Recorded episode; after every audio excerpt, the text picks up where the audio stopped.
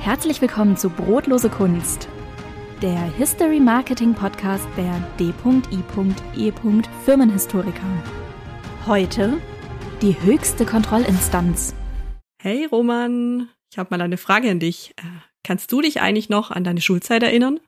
Wie sah denn dein erster Aufsatz aus, als du ihn nach der Klassenarbeit zurückbekommen hast?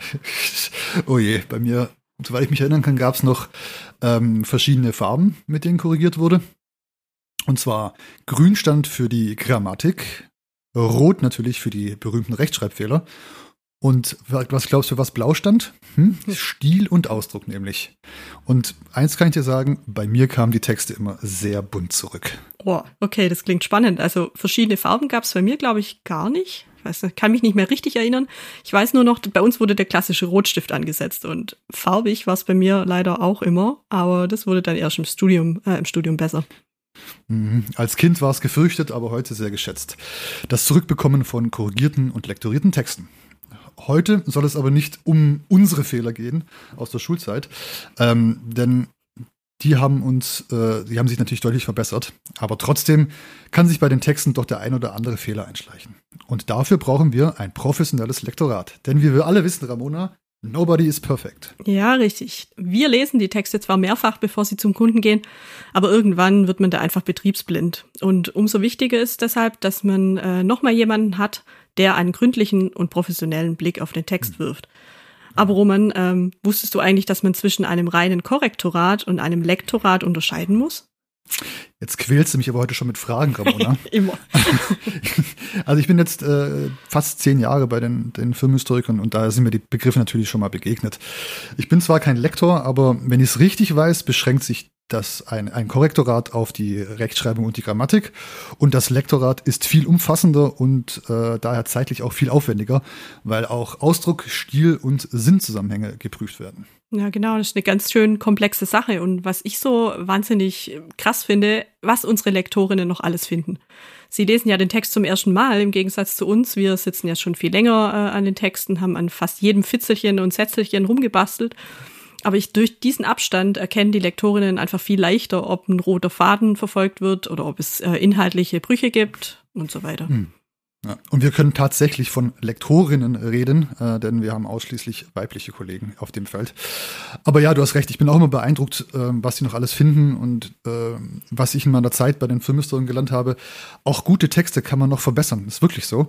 Um, umso besser, äh, dass wir da extra Profis für haben. Äh, wie zum Beispiel unsere geschätzte Frau Dr. Barbara Hammerschmidt, die wir jetzt erstmal hören werden. Mein Name ist Barbara Hammerschmidt, ich bin Historikerin und Lektorin. Für die Firmenhistoriker lektoriere ich schon seit circa 2009 Buchprojekte. Wir arbeiten also schon sehr lange zusammen und haben gemeinsam viele schöne Projekte erfolgreich realisiert. Aber was mache ich so als Lektorin? Zuerst bekomme ich die Manuskripte vom Texter oder der Texterin. Diese Manuskripte schaue ich mir dann ganz genau an und überprüfe Rechtschreibung und Grammatik, auch auf den Stil achte ich. Sollte etwas nicht ganz verständlich formuliert sein, ändere ich das. Und als Historikerin habe ich auch einen Blick auf den Inhalt. Fallen mir Ungereimtheiten auf, merke ich das an, sodass das nochmal überprüft werden kann. Aber da wir ganz großartige Texte haben bei den Firmenhistorikern, ist das keine sehr schwierige Aufgabe für mich. Doch das ist noch nicht das Ende meiner Arbeit. Wenn ich das Manuskript durchgearbeitet habe, kommt es zur Gestaltung. Die Grafiker setzen nun den Text in das Layout. Diesen fertig gesetzten Text bekomme ich nochmal auf den Tisch. Das heißt, ich lese nochmal Korrektur und überprüfe jetzt auch das Layout, ob auch alles stimmt, einheitlich ist, zum Beispiel die Bildunterschrift auch beim richtigen Bild steht und so weiter.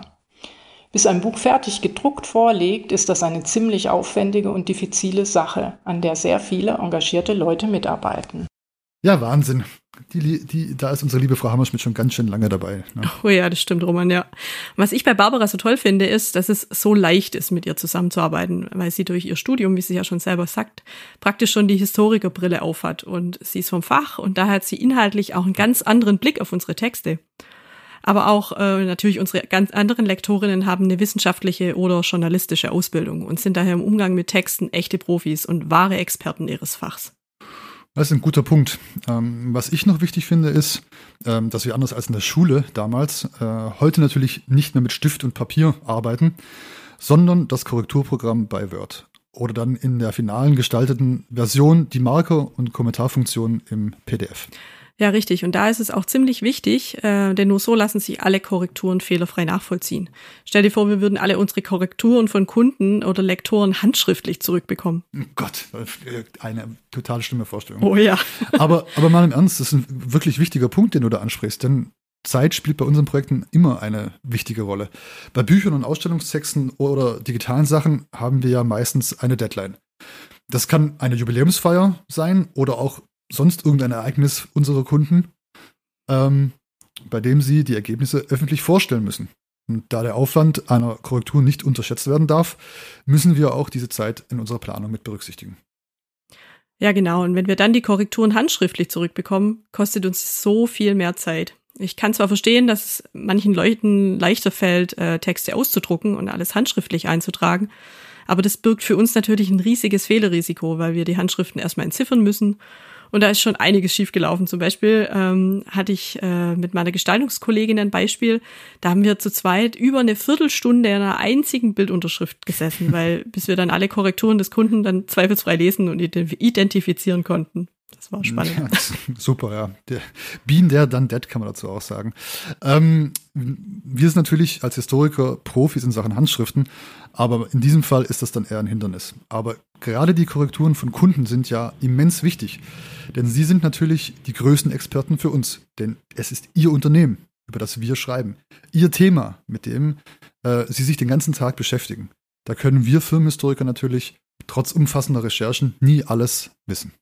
Ja, da stimme ich dir zu, Roman. Und trotzdem ist es wichtig, dass am Ende doch noch jemand drüber schaut, der einen nüchternen Blick auf die Texte hat. Kuriositäten aus der Geschichte. Die Erfindung des Dudens.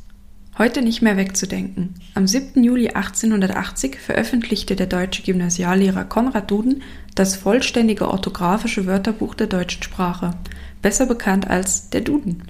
Bis heute gilt dieses Werk, mittlerweile in der 28. Auflage und sogar online verfügbar, als Leitwerk der deutschen Rechtschreibung und Grammatik.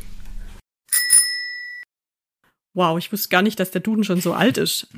Aber ich habe, glaube ich, auch noch einen aus äh, Schulzeiten, äh, habe ich ein Band im Regal stehen und ich vermute mal ganz stark, äh, dass unsere Lektoren das auch haben. Denn grundsätzlich äh, orientieren sich ja unsere Lektorinnen an den Empfehlungen des Dudens. Aber jetzt mal zurück zum Thema. Wo waren wir? Ähm, ich finde es spannend, dass alle unsere Texte zweimal lektoriert werden müssen. Einmal als Manuskript und dann nochmal in der finalen gestalteten Version. Tja, und dafür gibt es natürlich wie immer einen sehr guten Grund. Im Manuskript geht es darum, den Text auf Grammatik, Rechtschreibung, Interpunktion, Stil, Logik und Klarheit zu prüfen. Das Ziel eines Lektorats ist es nämlich, den Text so zu verbessern, dass er Sinn ergibt und fehlerfrei ist. Das Endlektorat stellt am Ende nochmal alles auf den Prüfstand. Dabei werden dann die gestalteten Bücher oder Ausstellungswände oder Stories oder Websites noch einmal auf folgende Punkte geprüft. Ist alles richtig formatiert? Sind die Buchstaben verrutscht oder sind die Bildunterschriften beim richtigen Bild?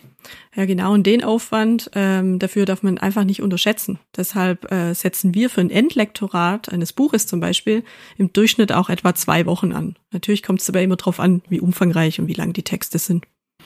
Ja, und zu, hinzu kommt ja auch noch, dass jeder Texter auch seinen individuellen Schreibstil hat.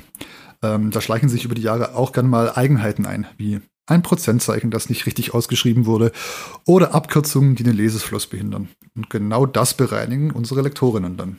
Ja, und dass das oft richtige Teamarbeit ist, dazu hören wir jetzt nochmal unsere Kollegin Barbara Hammerschmidt. Es macht mir immer noch sehr großen Spaß. Es liegt einmal an den spannenden Unternehmensgeschichten selbst, aber auch an der tollen Teamarbeit. Äh, die Projektleiter, die Autoren, die Grafiker, alle ziehen an einem Strang, alle sind kompetent und arbeiten hochprofessionell. Als jemand, der schon lange in der Buchbranche arbeitet, freut einen das. Das heißt, wir haben kreative Konzepte, gut recherchierte, spannende, unterhaltsame Texte und schöne Layouts. Und am Ende haben wir ein richtig tolles Buch. Und ich kann als Lektorin daran mitwirken. Mhm. Zur Teamarbeit gehören ja auch unsere Kunden. Die die Texte und die Gestaltung mit uns abstimmen. Bevor der Text nämlich ins Lektorat gehen, gehen kann, muss dann natürlich erstmal geprüft werden, ob der Inhalt und Form so sind, wie unsere Kunden es sich vorstellen. Haben wir den gewünschten Stil getroffen und das Wording, das das Unternehmen das verwendet? Denn Unternehmen unterscheiden sich nicht nur durch ihre Logos, die Farben oder das Design, sondern sie sprechen auch unterschiedliche Sprachen. Jeder Kunde hat seine eigene Zielgruppe, die mit dem passenden Wording angesprochen werden wird, werden möchte. Und das muss natürlich in unseren Texten aufgegriffen werden.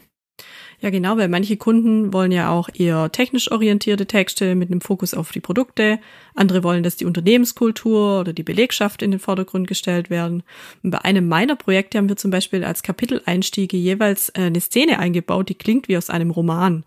Die Idee hatte damals unsere Texterin, weil der ehemalige Firmenchef selber ein Romanautor war. Und da hat es natürlich perfekt gepasst. Ja, das war wirklich eine schöne Idee, weil das Buch natürlich dann auch einen persönlichen Touch bekommen hat. Aber wo waren wir stehen geblieben? Äh, ach so, im, im Abstimmungsprozess des Lektorats. Ja, genau. Wurde alles freigegeben, dann landet das Manuskript bei unseren Lektorinnen. Die Lektorinnen sind dann quasi die höchste Instanz bei den Texten. Außer natürlich der Kunde natürlich, der darf immer äh, sagen, es soll anders geschrieben werden. Wenn unsere Lektoren aber sagen, das passt so, kann es äh, in den Druck. Dann können wir beruhigt loslassen. Ähm, da ist es auch für uns immer schön, wenn die Verantwortung auf mehreren Schultern verteilt wird. Ja, genau. Und wir raten äh, unseren Kunden eigentlich bei jedem Projekt äh, ein Lektorat durchführen zu lassen. Denn äh, oftmals ist das ein Punkt, äh, bei dem gerne mal gespart wird. Aber meistens stellt sich dann im Laufe des Projekts raus, wie wichtig es ist, dass nochmal jemand äh, mit einem, äh, ja, mit einem äh, klaren Blick äh, und auch jemand aus dem Lektorat drüber schaut. Denn das sind einfach die Profis. Richtig, denn es gibt ja nichts Schlimmeres, so stell mal vor, als wenn man ein, sein Jubiläumsbuch aufschlägt und da starren einem quasi schon die Fehler entgegen. Das beschränkt sich aber hm, hier natürlich nicht nur auf die Bücher, sondern auch auf die digitalen Projekte. Schreibfehler auf einer Homepage büßen wir nämlich, büßen nämlich äh, äh, von der Außenwirkung her direkt an Qualität und Seriosität ein. Ja, Roman, ich selber weiß noch, wie oft wir beide äh, unsere neue Website auf Tippfehler durchforstet haben. Oh Gott, hör auf, ja. Das war's. Ja, mit einem Lektorat verringert man äh, auf jeden Fall die Fehlerquote und äh, die Lektoren sind zwar auch nicht unfehlbar, weil sie, ne, wie vorhin schon gesagt, nobody's perfect, aber sie sind auf ihrem Gebiet halt einfach spezialisiert. Und vor allem, sie korrigieren nicht nur Fehler, ja, sondern untersuchen den Text auf Herz und Nieren. Sie prüfen die Sinnzusammenhänge, die logischen Brüche und machen inhaltliche und stilistische Verbesserungsvorschläge. Ja, und einen Punkt haben wir noch vergessen und den finde ich immens wichtig. Nach dem Lektorat und vor allem nach dem Endlektorat sollten Texte nicht mehr korrigiert werden. Denn wenn nachträglich noch an Texten rumgedoktert wird, können sich so viele Fehler einschleichen und es wäre wirklich fatal. Nämlich das Löschen eines Absatzes kann die komplette Gestaltung eines Buches verschieben und dann fangen wir praktisch von vorne an. Und sind wir mal ehrlich, zu viele Korrekturen sind ja auch eher kontraproduktiv. Ja, Begriff verschlimmbessern bitte, ja, ja. Muss, ja, muss ja genannt werden. Stimmt, ja. Und das trifft das trifft's eigentlich ganz gut, ja. Unsere Texte spinnen ja immer auch einen roten Faden für, äh, für, das, für das ganze Projekt. Ähm, und die Kapitel und die einzelnen Absätze bauen logisch aufeinander auf. Und wenn daran zu viel verändert wird, kann es halt mal dazu führen, dass der rote Faden reißt. Und äh, man sagt zwar häufig, dass man mit den Texten eine Weile liegen lassen muss und äh, dass man dann einen neuen Blick dr dran gehen sollte. Aber bei unseren Projekten, äh, die halt zeitlich irgendwie äh, oft nicht passen, weil wir halt eine, eine Deadline haben. Und deshalb haben wir unsere Lektoren als Backup, äh, wenn wir dann mal irgendwann betriebsblind sind. Ja, stimmt. Das kennt vermutlich jeder, der sich schon mal am Schreiben versucht hat. Man erkennt seine eigenen Fehler irgendwann nicht mehr. Und ich wünschte echt, für meine Hausarbeiten an der Uni hätte ich eine Lektorin wie Frau Hammerschmidt an meiner Seite gehabt. Da hast du völlig recht, liebe Ramona. Und wenn ihr wissen wollt, wie es in der nächsten Folge weitergeht, dann folgt dem Podcast Brotlose Kunst und den Firmenhistorikern auf Instagram. Oder wenn ihr mehr über uns erfahren wollt, dann besucht doch unsere Homepage firmenhistoriker.de. Bis zum nächsten Mal. Ciao. Tschüss.